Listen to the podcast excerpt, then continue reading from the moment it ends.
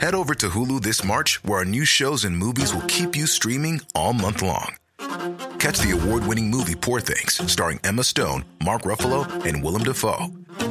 Check out the new documentary, Freaknik The Wildest Party Never Told, about the iconic Atlanta Street Party. And don't miss FX's Shogun, a reimagining of the epic tale, starring Anna Sawai. So, what are you waiting for? Go stream something new on Hulu.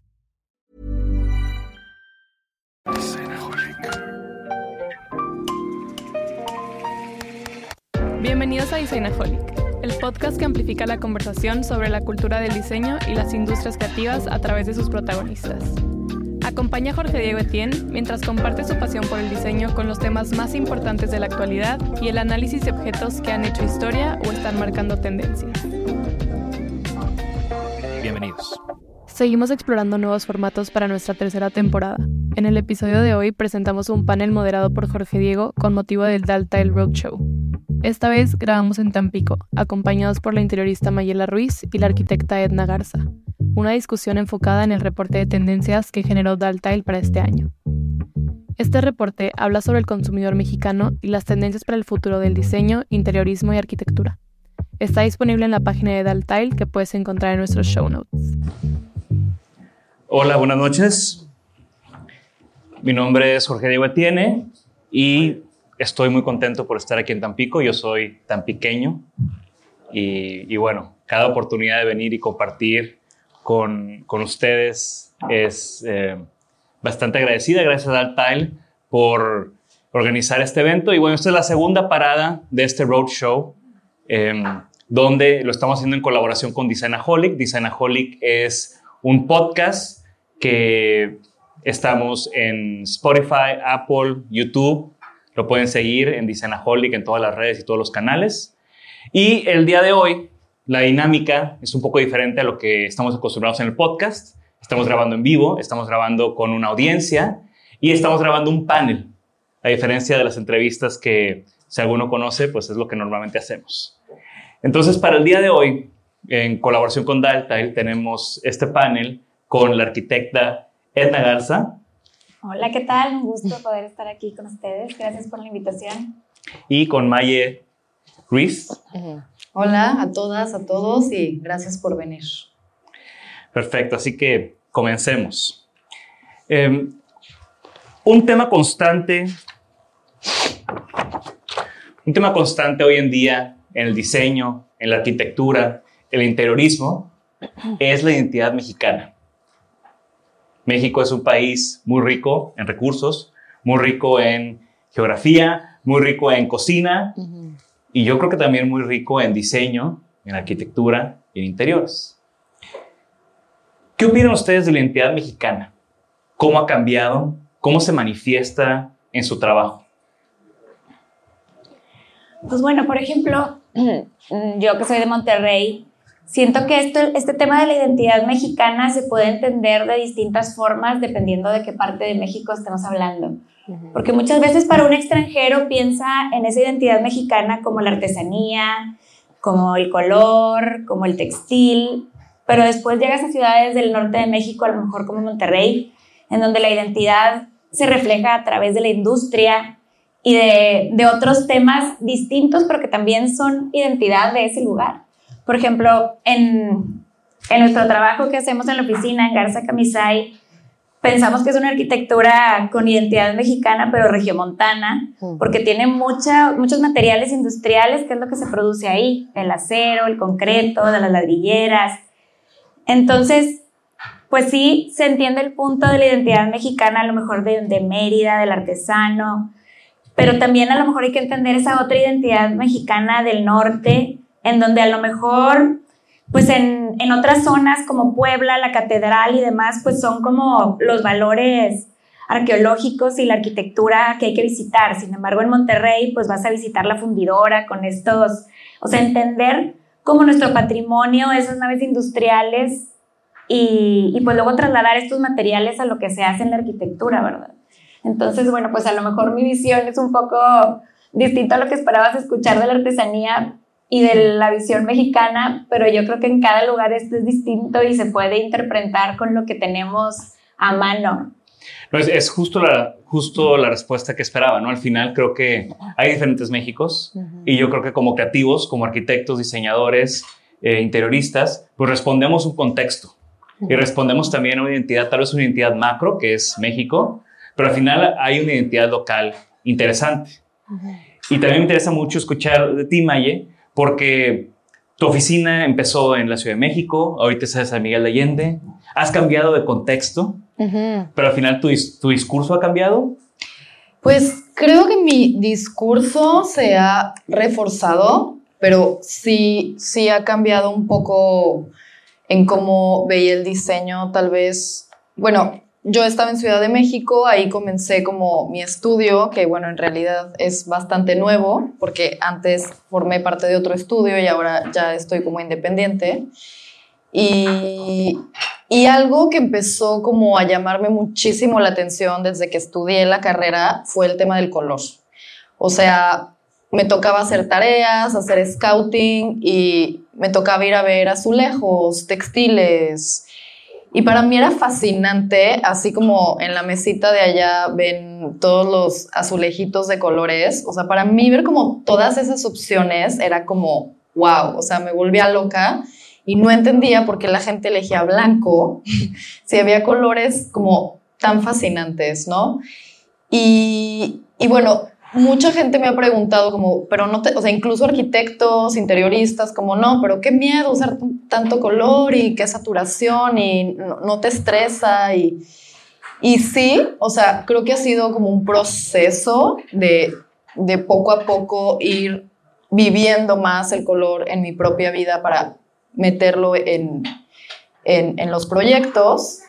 Pero algo bien interesante, por ejemplo, hablando de, de, este contraste geográfico que puede haber entre San Miguel de Allende y Ciudad de México, es que en San Miguel de Allende eh, está como esta, este detalle y esta atención a lo bellamente imperfecto, como la pintura no es pareja o todo es como mucho más artesanal y también justo estos pueblitos o ciudades históricas o como les llaman ahora pueblos mágicos, como que justo es bien interesante cómo cuentan una historia. Y, también es bien interesante cómo materiales que, por ejemplo, aplican en Ciudad de México, como a lo mejor un porcelanato súper brillante beige, en San Miguel de Allende o en Oaxaca no aplica, porque es totalmente una forma de honrar la ciudad, de vivir la ciudad. Entonces, creo que justo, ¿no? Lo que decía Edna, que pues que México es un país mega diverso, súper vasto, pero sí es interesante como ver muy detenidamente para, o sea, no solo para quién estamos diseñando, sino dónde estamos diseñando. Creo que eso es un parteaguas. Claro, la coherencia con el contexto. Y así como ahorita, Edna, tú decías que tu trabajo responde a ese contexto industrial de vidrio, acero, concreto de Monterrey, regresando un poco a ti, Maye, eh, tu trabajo y esos colores responden a, regresando al tema de la identidad mexicana. Mm. Pues sí. Eh, bueno, empecé con esta fascinación del color, como ver todas estas cartas de colores y telas y era como, wow, quiero usar todo. y algo que después descubrí y que me pareció fascinante es que, pues, conforme fui estudiando la carrera y me titulé y demás, o sea, me fui dando cuenta que el diseño, la mayoría de las veces, no era algo democrático. O sea, que el diseño era solo para la gente que podía pagarlo, ¿no? Incluso mis primeros proyectos, y bueno, he tenido muchos proyectos que he tenido que hacer milagros con el presupuesto. Y algo increíble como herramienta de diseño ha sido el color. O sea, cómo el color transforma y cómo para todas las escalas sociales es una herramienta de diseño. Y bueno, un poco como lo que decías de la escena actual de diseño en México, me encanta porque crecí escuchando que el buen gusto era beige. Y no quiero decir que la gente que tiene casa beige está mal, no. O sea, creo que hay un mundo de posibilidades pero me encanta cómo poco a poco estamos como más orgullosos de nuestra cultura y como menos estas ideas malinchistas de, no, pues las casitas de colores eh, son de cierta clase social o como todas estas ideas con las que yo, que tengo 37 años, crecí escuchando, me encanta cómo ahora, o sea, la gente se atreve más y como el color o sea, cada vez menos tiene que ver con, estos paradigmas o con estas ideas malentendidas de, de, que el color solo es para cierta gente, sino pues todos somos mexicanos, ¿no? Entonces, eso me ha encantado y he visto esa transformación. Genial. Y, y Edna, creo que tu trabajo es como bastante constante. Ahorita platicabas de esa coherencia, de esa paleta de materiales, de, por estar en Monterrey. Y, y al final creo que ahorita Maya platicaba de lo que ella está, contra lo que ella está luchando. a mí me interesa mucho saber, ¿tu trabajo es una respuesta o es una lucha contra? Pues yo creo que es como una, una respuesta, no tanto como una lucha pues a las necesidades que se van dando. Lo que nosotros tratamos de hacer, porque siempre pues luchamos con el presupuesto, como dice Maya. Esa es la lucha principal. Esa es la lucha principal. Sí. Este, en nuestro trabajo nos gusta mucho mostrar la estructura de los proyectos. Y la estructura generalmente pues es lo más costoso y tiene que estar. Entonces muchas veces se reviste algo que te cuesta hacer. Y, y, que al final si tú decís tu estructura, tú la vuelves como la decoración, o sea, la, la parte que muestre tu proyecto tal como es, si la haces ordenada, linda, pues prácticamente te ahorras recubrimientos y cualquier cosa porque ya el concreto que como quieras lo tienes que hacer para usar la viga, pues te queda aparente. El acero que necesitas levantar en las columnas para sostener el edificio lo dejas aparente y lo dejas lindo. El material que por sí mismo se puede sostener como un ladrillo, ya no lo tienes que zarpear ni pintar y se queda sin mantenimiento para siempre y te ahorras todos esos recubrimientos. Digamos que es algo con lo que nos gusta trabajar y nos gusta hacer para que pues algo que normalmente es costoso y se tiene que hacer a fuerza sea como la esencia de los proyectos y que evite que los tengan que estar manteniendo y pintando constantemente. Tratamos de, de, que por ahí vaya nuestro proyecto, porque además si tienen una estructura ordenada, pues te van a permitir hacer cosas más rápido, construirlo más rápido y tener espacios más flexibles en el interior, digamos que con una estructura clara, con buenos espacios entre las columnas o entre los elementos estructurales te permite como poder hacer cualquier cosa entre ellos, ¿no? Yo pienso que, que no es un lujo poner un acabado muy caro, sino es un lujo poder hacer lo que quieras con el espacio, o sea, que te permita una flexibilidad de, pues de poderlo transformar, porque pues al final, por ejemplo, ahora en la pandemia, este, que tanto tiempo pasó la gente en sus casas, estos espacios abiertos que pues a lo mejor originalmente estaban pensados para cocina, sala y comedor comunicados, de pronto se convirtieron en cuarto de juegos, en cualquier cantidad de cosas, ¿no? La cochera comunicada con el jardín, pues sacaban los carros y ahí ponían hasta una carpa y sentían que estaban acampando en la montaña, ¿no? O sea, como tratar de, de buscar espacios flexibles que te permitan hacer un montón de actividades según se vayan desarrollando como las, etapas de la vida o también de pronto pensar que un edificio no va a tener esa función siempre.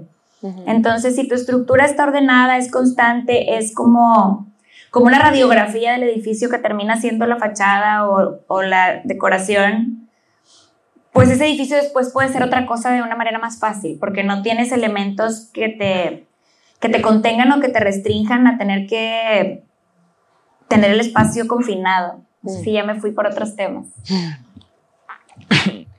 No, está excelente. O sea, creo que también me interesa mucho como este tema. Tú ahorita hablaste mucho de, de proyectos residenciales, ¿no? Y hablaste de la pandemia y hablaste de la importancia de un proyecto que, que pueda crecer, que pueda cambiar, que pueda evolucionar sin tanta inversión o tanto trabajo posterior. Ahora, en tu trabajo, Maye, tú trabajas mucho en proyectos eh, comerciales. ¿ok? ¿Cómo crees que, esto aplica a proyectos comerciales? ¿no? El tema de una tienda tiene una vida, un espacio comercial tiene cierta vida, tiene que cambiar, tal vez ahí es donde tú platicabas hace rato en la comida, ¿no? La importancia de cómo el color puede hacer un cambio drástico, nada más cambiando un color en una pared, ¿no? Ok. Sí, pues Totalmente. O sea, para diseño residencial, diseño comercial funciona diferente porque justo, como decía Edna, para residencial, como que buscas más como una permanencia y justo algo que, que, decía Edna es como, o sea, cómo envejecen los materiales, ¿no? O sea, porque bueno, igual muchos de mis alumnas, alumnes me han dicho como, ok, pero ¿cómo le hago para que mi proyecto no envejezca? Y es como, bueno, yo también quisiera saber cómo no me salen arrugas, pero pues todos vamos a envejecer, incluso nuestros proyectos. Entonces es pensar, o sea, qué vida, ¿no? O sea, hasta dónde va a vivir esta casa, este local, esta tienda pero definitivamente si un espacio comercial como un restaurante, o sea, más allá cuando hablamos de retail, o sea, tiendas y demás, sí eh, tiene que ver más con tendencias. Bueno, solo introducción, ya luego, luego hablaremos más de eso, pero sí, sí entra como otro discurso ahí, o sea, ya es como, como el color y los materiales y ciertos elementos logran este diálogo que dice, esta tienda es una tienda del 2023. Entonces, para una tienda o para diseño comercial, sí es, es otra dinámica, sí, sí tienes que estar como muy actual. Y el color, bueno, y los materiales también definitivamente marcan esa pauta, ¿no? Sí, y, es un excelente segue al tema de las tendencias. introducción. ahorita em, me gustaría que, que profundizaras un poco más en, en este tema de tendencias. ¿no? Ahorita estamos, como platicábamos al principio, Daltile generó este reporte que todos pueden descargar de su sitio web, un reporte de tendencias elaborado por Trendo México, eh, que fue el video que vimos al comenzar. Y, el tema de tendencias puede ser como, o, el término tendencias puede ser hasta tabú dentro de, los creativos, ¿no? Hay gente que dice, no, yo no veo tendencias, hay gente que dice, yo estoy muy pendiente de las tendencias, y luego habrá algunos que dicen, yo hago tendencias, ¿no? Yo impongo tendencias, ¿no? Eh, pero bueno, el día, de, el día de hoy, Maye, me gustaría como que nos platicaras cómo se relaciona, cómo te relacionas tú con una tendencia eh, ¿Cómo las aplicas? ¿Estás pendiente? ¿Estás eh, en constante búsqueda de? ¿Cómo te relacionas tú eh, con ese tema de tendencias para tu trabajo? Pues bueno, totalmente de acuerdo contigo. Este tema de tendencias lo he escuchado como muy satanizado. O sea, he escuchado gente que dice, yo soy atemporal y no sigo tendencias y no sé qué. O sea, quiero decir que todos aquí seguimos tendencias, nos guste o no nos guste. ¿Por qué? Porque consumimos. Porque, o sea, si compras el súper, si vas a una papelería, si compras muebles, si compras ropa, estás siguiendo tendencias. O sea, ya, quite, embrace it. O sea, es parte de la vida. Y justo cuando estudié interiores, o sea, yo veía que la gente de modas sí le daban todos estos como reportes de forecasting y que viene y que no viene. Y yo decía, wow, o sea, ¿por qué a nosotros no nos enseñan eso?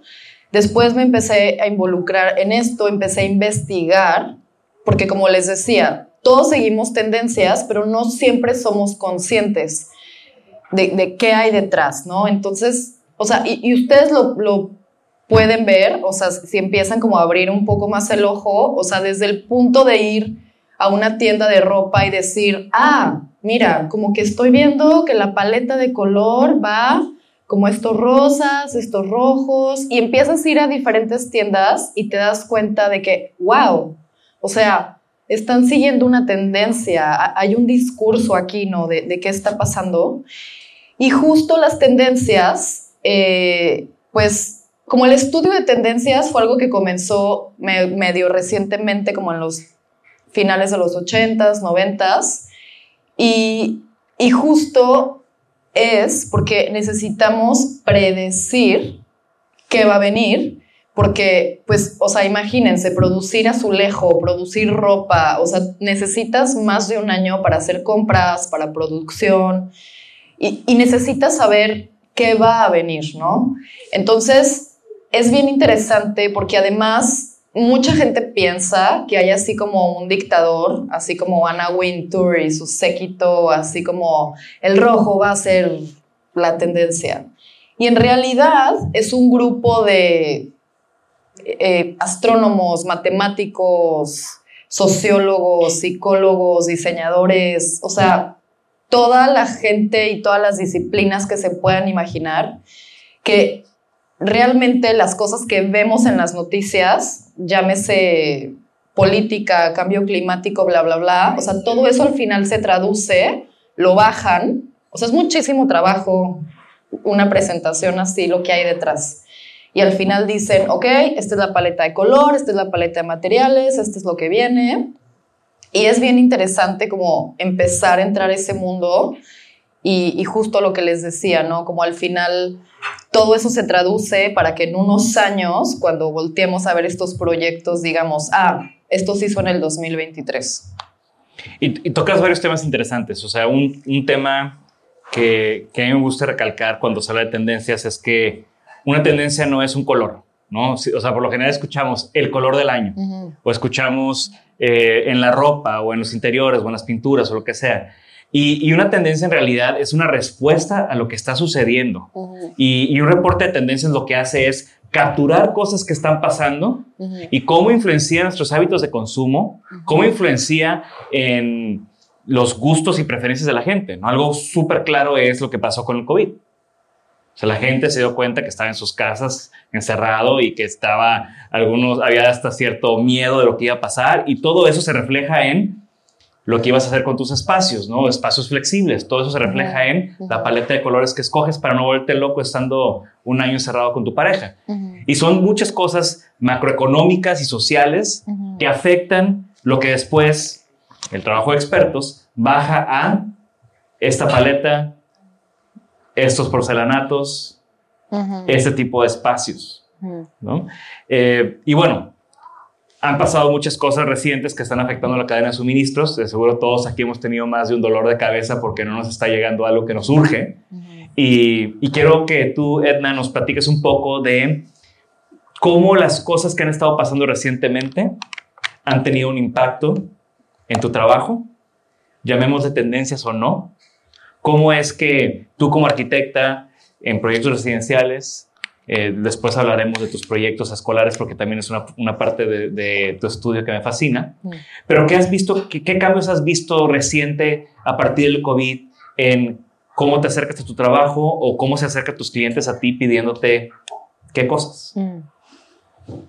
Pues a, par a, partir del COVID como que empezaron a surgir de ciertas necesidades en las casas que antes no había. Mm. O sea, empezaron a pedir ciertos tipos de espacios que a lo mejor no se consideraban como un espacio multiusos que pudiera ser oficina, porque pues de pronto ahora tenían que estar trabajando en el comedor o encerrarse en su cuarto para que no entraran los niños y, demás, o espacios como lugares donde pudieran tener una máquina para hacer ejercicio, o sea, como que empezaron a, a necesitar espacios que no, que los tuvieron que adaptar a como tenían la casa de alguna manera y que vieron que eran importantes.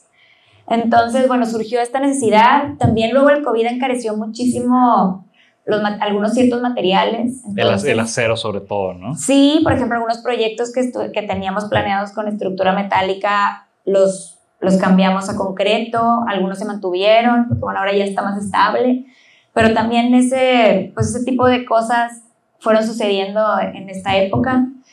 Y y bueno, ahorita que hablaban como de, de, ese tema de las tendencias, yo lo que quería decir es que también otra cosa que se me hace interesante es cómo van evolucionando algunos materiales. Uh -huh. O sea, que no tanto la tendencia, como tú decías, del color de la temporada o no, sino, por ejemplo, los, los azulejos que tenían allá, como esta mezcla de, de colores y de piezas, se me hizo súper interesante, porque al final hay una como necesidad de personalizar, uh -huh. que muchas veces este, pues tenías que ir con un artesano, que también se me hace bien padre y que a lo mejor no se debería perder, pero se me hace muy bonito que ahora puedas tener como a tu alcance de una manera muy sencilla el, el poder crear un, pro, un azulejo personalizado para tu casa, por ejemplo, que lo puedas hacer de una manera industrial. Entonces yo creo que esto, o sea, de las tendencias va más allá de, de a lo mejor de una moda, uh -huh. sino de, de nuevas tecnologías que van sacando las diferentes marcas para hacer procesos y cosas más fáciles. Que lo saco a colación porque también, pues, al momento de construir buscamos hacer los procesos o todos los temas más ágiles para que, pues, alguien que quiere hacer su casa se quiere cambiar lo más rápido posible. O si estás pagando una renta, quieres dejar de pagar la renta para ya irte a tu casa. Entonces, si hay nuevas tecnologías que permiten que se construya más fácil, que se construya mejor, que se haga todo más eficiente, pues esto yo creo que va haciendo al final tendencia, estos productos que te van facilitando la vida como arquitecto y constructor. Claro. Gracias. Y, y bueno, platicando ya un poco de, de, este reporte de tendencias de Altair, que realmente se los, se los sugiero que todos vayan y lo descarguen. Eh, hay varias tendencias y una de ellas es la, se llama expansión orgánica, y habla de, este tema también de traer la naturaleza al hogar, traer la naturaleza a los espacios donde convivimos. ¿Cómo aplican ustedes desde sus proyectos el tema de la naturaleza en, en el interior? ¿Cómo?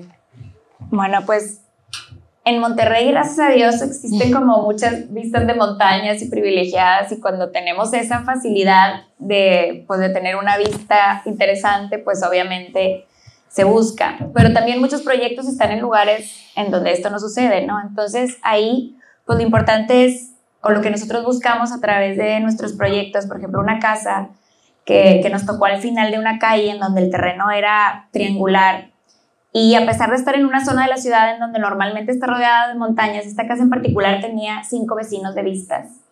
Entonces, pues obviamente lo que tienes que hacer ahí es buscar una respuesta para mirar al interior, ¿no? Buscar eh, generar patios interiores y llenarlos de verde para que todas las ventanas de tu casa las puedas abrir y puedas mirar a estos patios en vez de estar viendo la casa del vecino, ¿no? Buscar esa privacidad y tratar de, pues, de meter eh, lo que se generara en estos patios digamos, pues ya con unas vistas artificiales, con vegetación, con árboles y demás al interior de la casa. También me encanta las plantas en el interior porque te ayudan hasta con la acústica. Digamos que yo creo que las, las plantas en el interior de las casas te ayudan a muchísimas cosas, o sea, decoran, te cambian el aire, hacen que que no se sienta como tanto el sonido. A mí me encanta. Y tú desde el principio en tus proyectos siempre estás considerando el spot donde vas a incluir alguna planta. O sea, ya, ya es parte de tu manera de abordar una planta arquitectónica. Sí, definitivamente no es lo mismo abrir una ventana y ver un muro, por más bonito que esté, solo, a verlo con vegetación en él, ¿no? O, o, con árboles o con una enredadera. Generalmente, por ejemplo, en fraccionamientos que nos piden remetimientos, pasillos en los lados, pues al final el pasillo piensas que es un espacio desperdiciado que solo te permite llegar de un lugar a otro. Y lo que, lo que ahora hemos hecho en una casa que está en construcción actualmente es que en estos pasillos, que tenían que ser de un metro y medio, que están bastante generosos, pues digamos que dejamos el paso de un metro y todos los 50 centímetros laterales vamos a plantar unas enredaderas que van a subir por unas estructuras que tenemos en los laterales, entonces todas las ventanas, en lugar de abrir y ver el muro del vecino, pues vas a ver verde, ¿no? Y eso te cambia completamente el día. Y haciendo, haciendo doble clic a la naturaleza en Monterrey con la crisis del agua que hay actual, cómo ha cambiado también, hablando de tendencias y cómo cosas que no se tratan ni siquiera de, de diseño afectan el trabajo que hacemos. ¿Ha habido un cambio en cómo tú abordas los la naturaleza en tus proyectos a partir de esta crisis del agua que estamos viendo en Monterrey y que poco a poco se va reflejando en muchas partes de México y el mundo? Sí, pues definitivamente se tienen que usar plantas de la región. O sea, no, no puedes, digo, igual y desde antes de, de, lo, de, de lo del agua, pero ahora con mayor razón, pues no, no se pueden utilizar especies que, que, no estén acostumbrados a estos climas desérticos y extremosos de Monterrey que quedan muy bonito unos meses y luego viene una helada y ya se murió todo, ¿verdad? Entonces, pues usar especies de bajo mantenimiento que, que puedan sobrevivir a las condiciones climáticas que se vayan presentando.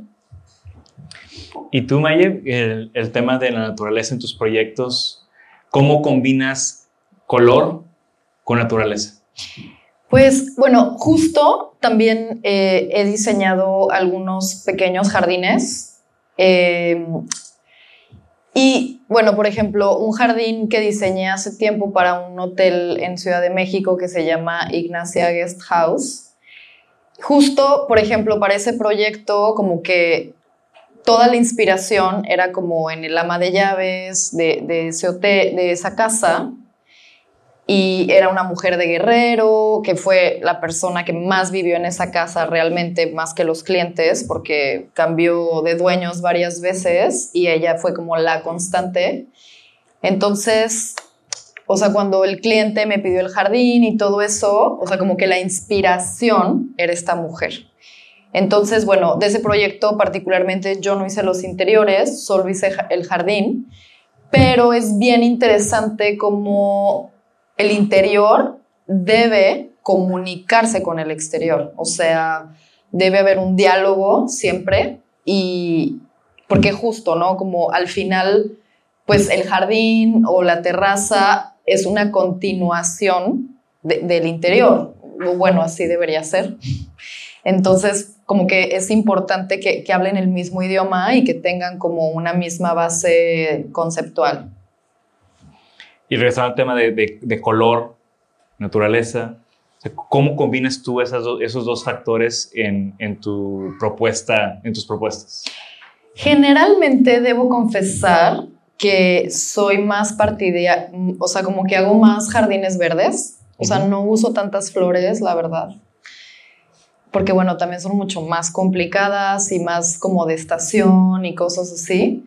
Pero justo creo que el verde, o sea, no, o sea, con cualquier paleta de color, con cualquier propuesta, creo que va increíble, siempre y cuando como que uses las especies adecuadas, ¿no? O sea, no sé, a lo mejor tienes un proyecto donde tienes tonos como verdes olivos o como a lo mejor más terroso, más grisáceo y de repente a lo mejor le quieres meter palmeras o como un verde súper brillante y a lo mejor es como un shock. O sea, como que a lo mejor, o sea, sí pensar como que todo vaya como para la misma, para el mismo concepto, pero definitivamente creo que usar vegetación es un must, o sea, sí o sí.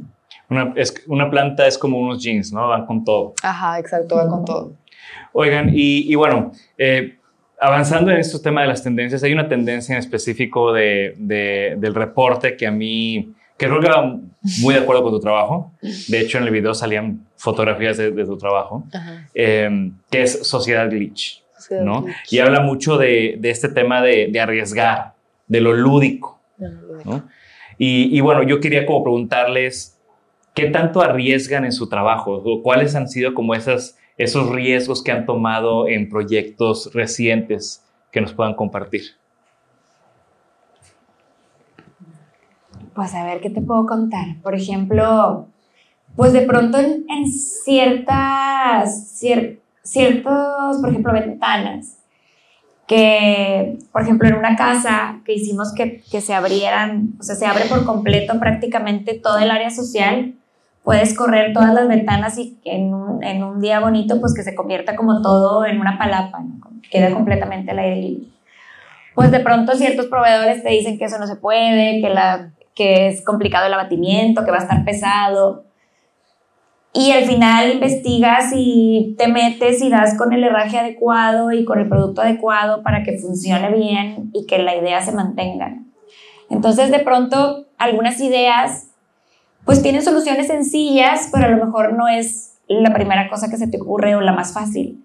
Entonces hay que pensarlo, analizarlo y encontrar la manera de, pues, de poderlo lograr. ¿no? Digo, ese es el ejemplo que se me ocurre, pero así van surgiendo día a día. Claro. Yo creo que situaciones como esa. Creo que, creo que todos tenemos una pieza en nuestro portafolio que dice, eso no, está, no, no, no tiene tanto que ver con las otras cosas que hago o no parece a simple vista como este cuerpo de trabajo que tengo, pero tomé un riesgo y al final sí, sí es parte de mi trabajo, ¿no? O sea, por más de que sea una bola curva tal vez en, en, en, mi portafolio. ¿Cuál es la bola curva de tu portafolio? Ay, no sé, tengo que pensar. bueno, a ver, Maye, platícanos tú de los riesgos que, conociendo tu trabajo, creo que siento, tal vez estoy equivocado, pero siento que cada proyecto tú arriesgas todo. Sí. sí, o sea, la verdad es que no sé en qué momento de la vida tomé este estandarte del color, defensora del color, porque, o sea, muchos clientes, la verdad es que es estar como pichando todo el tiempo, como anímense, por favor, sí, usémoslo. Y digo, obviamente es un diálogo, o sea, tampoco quiero como imponer, pero sí como llegar a un punto medio entre lo que el cliente quiere, necesita y como algo que salga de la zona de confort. Y, y, sobre todo algo que cuente una historia y algo que tenga una justificación. Justo les platicaba hoy en la hora de la comida que, bueno, cuando doy clases y dejo proyectos, hay una condición que es que no pueden usar muros blancos a menos que tengan una buena justificación. Entonces ese es el punto, ¿no? O sea, si quieres usar gris, blanco, café, rosa, morado, o sea, todas las respuestas pueden ser correctas, pero ese es el punto. ¿Cuál es tu justificación? O sea, ¿bajo qué parámetro estás proponiendo eso? O sea, ¿realmente bajo un concepto o porque te da miedo? ¿Me explico? Entonces, sí, o sea, hay gente haciendo cosas great, increíbles y tienen una justificación, pero ese es el punto, ¿me explico? Ahora, mi, la duda que ahora me surge es si ha salido alguien con la suya de poner un muro blanco en, un proyecto, en una clase tuya. Mm, sí, sí, sí han puesto algunos muros blancos. No, no tantos. y bueno, eh, esta tendencia de, sociedad glitch y todas sus, sus microtendencias o cómo se baja, cómo se baja a aplicaciones, eh, a mí me lleva mucho al tema, a un tema recurrente ahorita en nuestra vida en redes sociales, que es como este tema de cómo comunicas tu trabajo o cómo generas un proyecto para el selfie spot. Yo estoy completamente en mm. contra de eso, pero sé que es algo, me lo han pedido. O sea, yo he estado en reuniones donde el cliente me dice, ¿y dónde se van a tomar la selfie en, este espacio público? ¿Dónde se van a tomar la selfie en este diseño que estás haciendo? Em, ¿Cómo, ¿Cómo han lidiado ustedes con eso o, cómo, qué opinan de esa tendencia que es algo muy real? ¿no? Que por más que, que, que, digamos, no, yo no lo estoy haciendo por eso, pero al final todos tenemos aquí fotos increíbles de nuestro trabajo que se ve hermoso en Instagram y se ve hermoso en las revistas y etcétera, etcétera. ¿no? Entonces. ¿qué papel juega hoy en día eh, las redes sociales y la comunicación de su trabajo mm. en cómo abordan los proyectos? Pues yo creo que sí es un poquito al revés. O sea, digamos que pues haces el proyecto pensando en, en que quede bien, en que haya lugares bonitos, en que tengan bonita vista, en que ciertos, ciertas piezas de diseño dentro del espacio sean agradables y al final, pues esos espacios son los que se terminan convirtiendo en el lugar para la foto, ¿no? Pero pues igual tiene que haber una escalera en una casa y tiene que estar bien resuelta y pues si queda bonita te vas a querer tomar una foto ahí, pero no haces la escalera pensando en que, ay, ahí se van a tomar la foto. A lo mejor en un proyecto, es que en residencial es diferente, pero a lo mejor en un proyecto de un restaurante o de algún local, de, pues de cualquier cosa, a lo mejor ahí sí. Y sí, sí me ha tocado que hasta lo han comentado en unos, en unos restaurantes que hicimos. Ahora acabamos, acabamos de hacer también un local para cosas de, de peinados.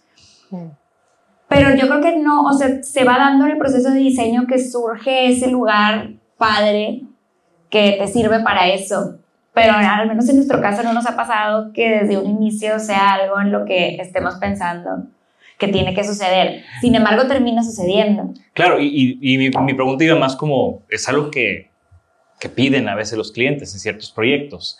Ahora, tal vez no diseñas pensando en, en un selfie spot, por decirlo así, pero es inevitable cuando estás proyectando una planta o haciendo un, un espacio que dices, aquí se va a ver increíble, aquí se van a sentar a leer un libro y con esta luz y esta orientación va a estar genial. ¿no? O sea, oh. sí hay un tema de visualizar esa, pues esa fotografía que quieres. Sí, por supuesto. Si hay un árbol hermoso, pues haces una doble altura enfrente de ese árbol hermoso y pues obviamente luego ahí te quieres tomar la foto de Navidad o, o cualquier foto de cualquier ocasión, ¿verdad? O sea, porque obviamente en cualquier proyecto buscas encontrar esos lugares o esa ventana que te enmarca la montaña o, o cualquier característica particular que tenga el lugar que te permita generar algo especial o ciertas piezas de diseño dentro del espacio, ¿no? Si, como te mencionaba, la escalera o de pronto algún puente en, en algún edificio, por ejemplo, en un edificio que hicimos para la UDEM de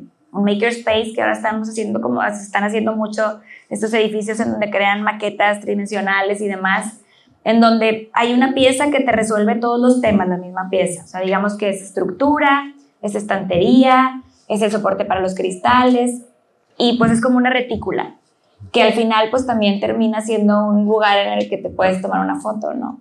Termina siendo como una pieza especial en el diseño. O sea, ¿estás hablando de la tendencia de los makerspaces en los colegios? Pues pudiera ser, sí, pues es que esto es lo que te decía de las nuevas tecnologías, que, que estas nuevas herramientas te van pidiendo ciertos espacios o ciertas cosas que pues al final se necesita y está padrísimo. Así como cambian los hábitos de consumo y así como cambian los hábitos o, las preferencias de un espacio doméstico, pues también cambian los procesos o las, o las metodologías de aprendizaje y eso al final desemboca en un espacio. Por supuesto, la biblioteca en la que yo estudié pues era un lugar con escritorios y libros y que nadie podía hablar. Ahorita las bibliotecas no son eso. Y me parece maravilloso. O sea, a lo mejor alguien necesita eso, bueno, pues si hay un lugar para que alguien se vaya y se encierre y se ponga a leer y se estudie, ¿no? Pero también a lo mejor puedes leer en, en un espacio en donde tienes una vista padre, en un sillón bien a gusto, no en una silla viendo un muro enfrente, ¿verdad? Entonces, pues sí, esto va cambiando y yo creo que es, es muy padre como, como también los nuevos métodos de aprendizaje o de espacios colaborativos en los trabajos, que antes también eran cubículos y cubículos y cubículos y ahora pues a lo mejor hay un cubículo para una sala de juntas en donde sí te tienes que encerrar a hablar un tema privado, pero el resto de la gente trabaja en un espacio común, ¿no? En donde se comparten más las ideas, como que se vuelve más creativo y más interactivo. Claro. Y bueno, para cima, yo creo que este es un tema que tú dominas. El Instagram, el selfie spot, eh, las fotografías que se hacen virales, los espacios donde todo el mundo quiere ir y tomarse la foto y subirla y poner un, un quote inspiracional. Ajá. Pues fue algo igual que, que me pasó sin querer.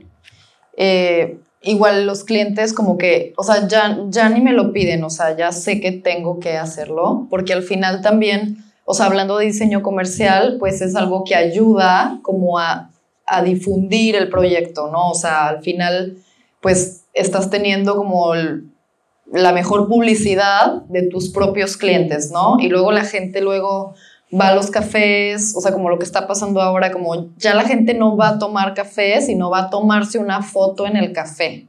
Y como que todo esto de diseño de experiencia y demás, y es súper chistoso porque, bueno, sé que ahora Instagram ya está, estoy fuera de moda, o sea, ya estoy intentando usar TikTok, pero debo confesar que... Más un paso adelante que yo. Ya me siento así como ya, como que ya ruqué, como que ya no es mi territorio. Pero bueno, me sigue gustando más Instagram, pero bueno, igual si les toca ver a Gustavo, van a ver que que, tienen que abrir su TikTok. A Gustavo Prado, que va a estar en Guadalajara. Y Gustavo es el, eh, el líder de Trendo, que son los que crearon este reporte de tenis para Daltai.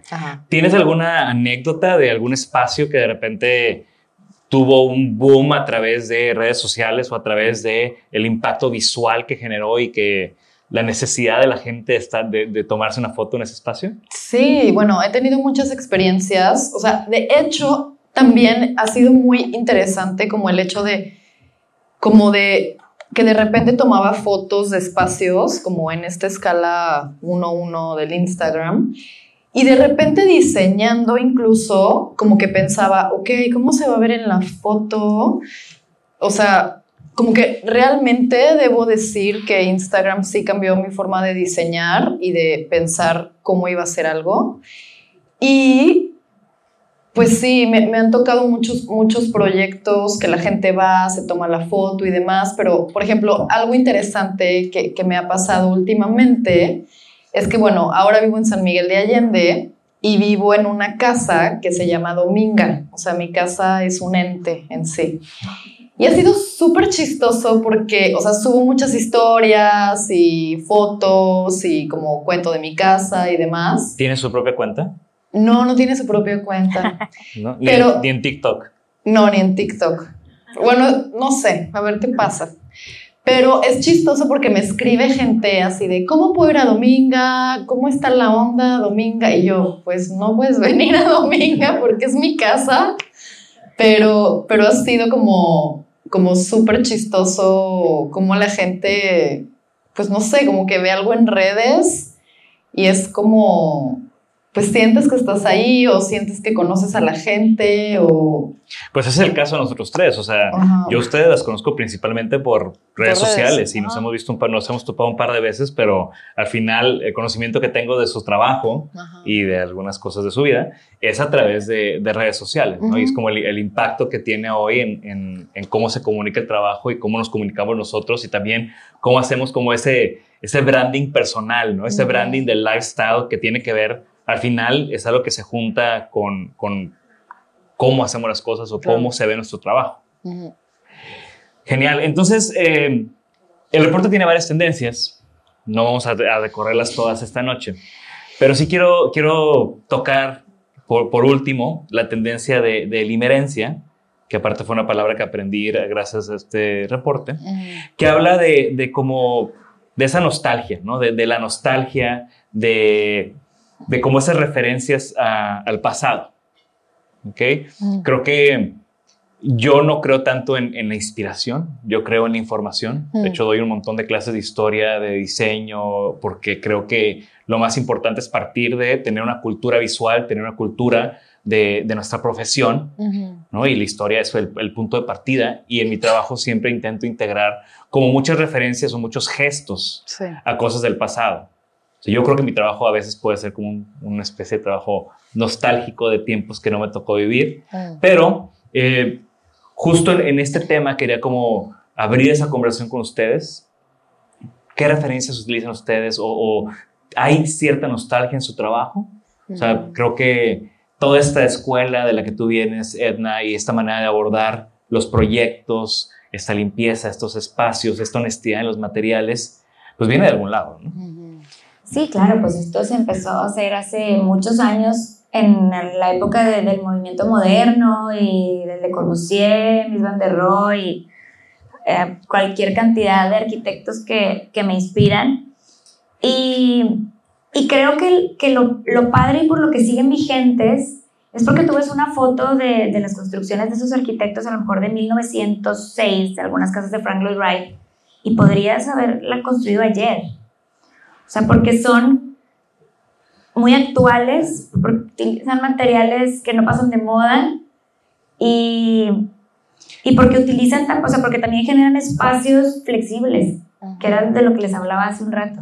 A mí me encanta, me encanta ver fotos en blanco y negro. No sé, de- de- tengo como súper claro todo lo del Weissenhof Estate en, en Alemania, donde ves estos edificios de Corbusier, de Mies van der Rohe, súper limpios, y luego ves el carro de la época afuera. Ah, es buenísimo. y no fotos. nada, o sea, dices, ¿cómo, ¿cómo que este es el carro de la época de este edificio? Que como tú dices, parece que, que es un edificio que, que cabe hoy perfectamente, hoy en día, ¿no? Y al final creo que como arquitecta es algo que buscas que en X años Sí. vean un carro estacionado enfrente de las casas que diseñaste y la gente diga, ¿cómo que esta casa es de el 2022, 23? Sí, sí, esas, esas fotos que dices de la Weissenhof son maravillosas, que se ven las construcciones de todos estos arquitectazos de la época y el carro súper antiguo y la casa se ve actual. O sea, impresionante cómo hay cosas que, que han evolucionado de una manera y cosas como que se han mantenido de otra, ¿no? Y, y como arquitecto no quieres, por ejemplo, no sé, hubo como en los 90 una época que en Monterrey todo el mundo ponía las ventanas como con un tintex así verde. Entonces ya sabes que esas casas son de los 90, ¿no? Pues tampoco quieres que eso pase con tu trabajo, ¿no? Quieres, quieres que sea algo que esté vigente permanentemente. Como que no lo encapsules en un, en un momento. Aunque si bien la arquitectura como es testigo del momento histórico que se vive, pues también que tampoco quede como, como fichado en una década. ¿no? Sí, ahorita vemos mucho, digo, regresando al tema de, de Monterrey, que es ¿no? donde tú y yo vivimos, entonces como es una referencia muy directa a esta conversación, pues últimamente he estado viendo como este, eh, en mis caminatas de, de, mis- de mi departamento a mi estudio, todas estas casas con molduras, todas estas casas con eh, tal vez un, un techo de, de, de, teja, las empiezan a como quitar molduras, Mm. hacer cuadradas, ¿no? Y, y empieza como una transformación de la ciudad, tal vez tendenciosa, pero al final también habla de, de- de- de los momentos que las ciudades están viviendo. Pero, por ejemplo, eso que mencionas a mí me parece triste. Porque son casas que, bueno, tienen teja y, y así la pensaron en su momento y de seguro nunca se le metió el agua con esa inclinación y le funciona bien. Y luego la quitan para ponerle un, un pretil que esconde la teja y que ahí de seguro se les juntó el agua y ya se les va a meter y que las hacen modernas cuando realmente pues no, no tiene sentido, ¿no? O sea, si la casa se conceptualizó con esa cubierta inclinada, con esa teja, pues a lo mejor se le puede dar mantenimiento, habrá elementos que le sobran, como por ejemplo, no sé, alguna moldura que quizá se pudiera sustituir y demás. Pero yo creo que hay que actualizar las cosas sin quitarle la esencia de cómo fueron Ujú. pensadas o planeadas, ¿no? Porque luego también, luego lo que platicábamos hace rato, luego todas las casas se parecen en Monterrey. Ujú. También es tristísimo que no tengan como una identidad o, o que ya la pintes de, de blanquito con un morito de piedra y, y ya crees que está actual, ¿no? Sí, que los, los fraccionamientos high-end que tienen estas reglas de que todo se tiene que ver igual, al final parece un Infonavit posh. Sí, es muy triste. O sea, Cuando, pues cuando cada casa tiene que pues, reflejar la personalidad de- de- del usuario, ¿no? De quien vive ahí. Muy interesante. Y, y bueno, Maye, ese tema de, de la nostalgia, de las referencias, ¿cuáles son tus referencias? ¿Cuáles, eh, a qué, qué es lo que tú volteas a ver del pasado para traer al presente a través de tu trabajo? Bueno, pues creo que algo que, que- que comenzó, o sea, soy como muy fan, no sé, por ejemplo, del retrofuturismo y me encanta también lo posmoderno. O sea, si tuviera que hablar de un arquitecto, hablaría de Bofill. O sea, me gusta mucho como lo geométrico, como colores súper brillantes y... mm, Y no podemos hablar de arquitectura mexicana si- si- y de color sin hablar de, de un Barragán o de un Legorret. Ajá, y justo eso me encanta, o sea, por ejemplo, siguiendo un poco la conversación con Edna, o sea, me encanta como, por ejemplo, tú vas a una casa de Barragán, o sea, y ves como el rosa Barragán, como mi traje un poco, y no dices, ese color está pasado de moda. O sea, dices, este es el rosa Barragán y nadie en su sano juicio se va a atrever a decir, no, este rosa ya no está de moda, vamos a pintarlo greige. O sea, no hay manera porque es Rosa Barragán.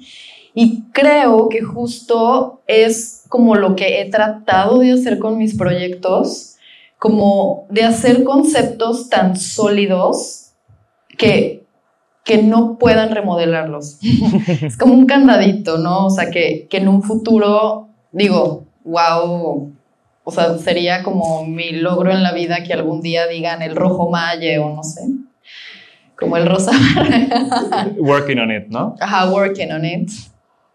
Pero, pero bueno, justo eso, o sea, creo que se trata que tengas una justificación tan, tan, tan fuerte, tan firme, que, se convierte en un statement. Porque también, ojo, o sea, justo como, como, bueno, como cerrando todo lo que hemos estado platicando, o sea, seguir tendencias no se trata de ir a Pinterest o a las redes y ver como la punta del iceberg y decir, ah, es que se usan los arquitos de medio punto, ah, es que se usa esta moldurita. O sea, es ir a la raíz. O sea, por ejemplo, la tendencia última que tú hablabas, Limerencia. como Limerencia. limerencia. Yo también aprendí esa palabra hoy.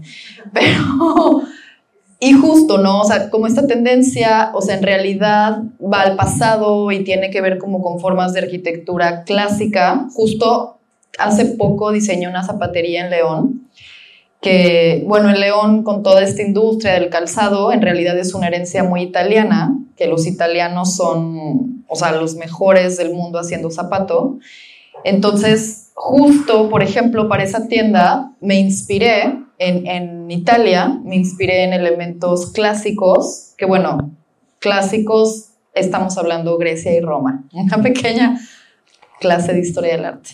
Y, me inspiré también mucho, por ejemplo, en un arquitecto posterior, que es Carlos Escarpa, que tiene como, como unas archivoltas, como cuadraditos, o sea, como justo empecé a ver referencias, por ejemplo, también me gusta muchísimo inspirarme en el cine, esa, esa zapatería particularmente, bueno, esa zapatería al final se llamó Piedra y Arena, porque justo, o sea, como que piedra, o sea, la piedra es un material, y bueno, Edna no me dejará mentir, como elegante, que permanece, o sea, que tú vas a esas ruinas romanas que tienen cientos de años y dices, wow. Entonces, eso queríamos, ¿no? Como que estos zapatos se van a ver bien a, través del tiempo, son de piel y demás. Y, y, justo también, por ejemplo, recurrí a una película de, se me olvidó el nombre, de, se llama La Grande Belleza, de Paolo Sorrentino.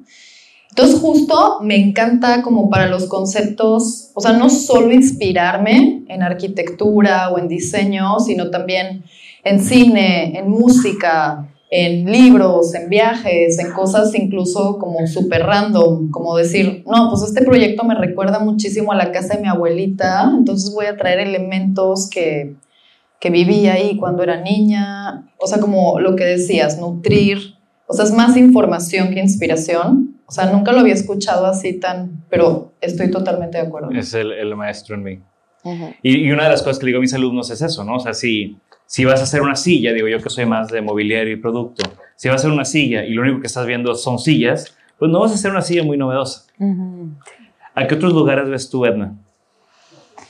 Pues yo creo que en los viajes. a mí me encanta viajar y siento que eso te, pues te nutre en, pues al viajar visitas museos, ves arte, ves esculturas urbanas y en cualquier lugar, o sea, viajar a, Europa o lugares así, obviamente ves mil cosas, pero también viajar en viajes así en corto, en lugares de México o en Latinoamérica, a Tampico. por ejemplo. Este, pues yo creo que eso como que te, te va dando referencias y te va enriqueciendo infinitamente. Genial, pues creo que con ese tema de los viajes y con este viaje que hicimos los tres a Tampico para esta conversación, creo que podemos cerrar. Muy bien, pues eh, gracias Edna, gracias Maye y gracias Altair por traernos aquí a, Tampico y gracias a ustedes por chutarse esta casi hora y media de, de panel. Y bueno, como les decía, esto fue grabado para el podcast Designaholic que pueden encontrar en Spotify, Apple y YouTube. Y lo vamos a publicar en los siguientes meses para que entren, dejen sus comentarios, de seguro esta charla de hoy les va a dejar bastante, bastantes cosas en su cabeza que van a estar pensando y reflexionando y espero que cuando ya salga y lo publiquemos pongan ahí sus aprendizajes o, lo que reflexionamos sobre esto. Y bueno, para la gente que nos está escuchando, esto fue un episodio más de Isanaholic. Recuerden entrar a nuestras redes sociales, dejar un comentario. Estoy seguro que Edna y Maya van a estar muy pendientes de, de lo que opinen. Y bueno, de nuevo, gracias. Hasta luego. Gracias. Gracias. Gracias por escucharnos. Por favor, suscríbanse al podcast y síganos en nuestras redes. Nos pueden encontrar como Isanaholic MX. Y para que la conversación continúe, deja tu comentario. Me interesa mucho conocer tu opinión. También te puedes registrar a las 5 de la semana un newsletter con lo más relevante del diseño, arte y arquitectura directo en tu mail. Mi nombre es Jorge Diego Etienne y esto fue Isanaholic.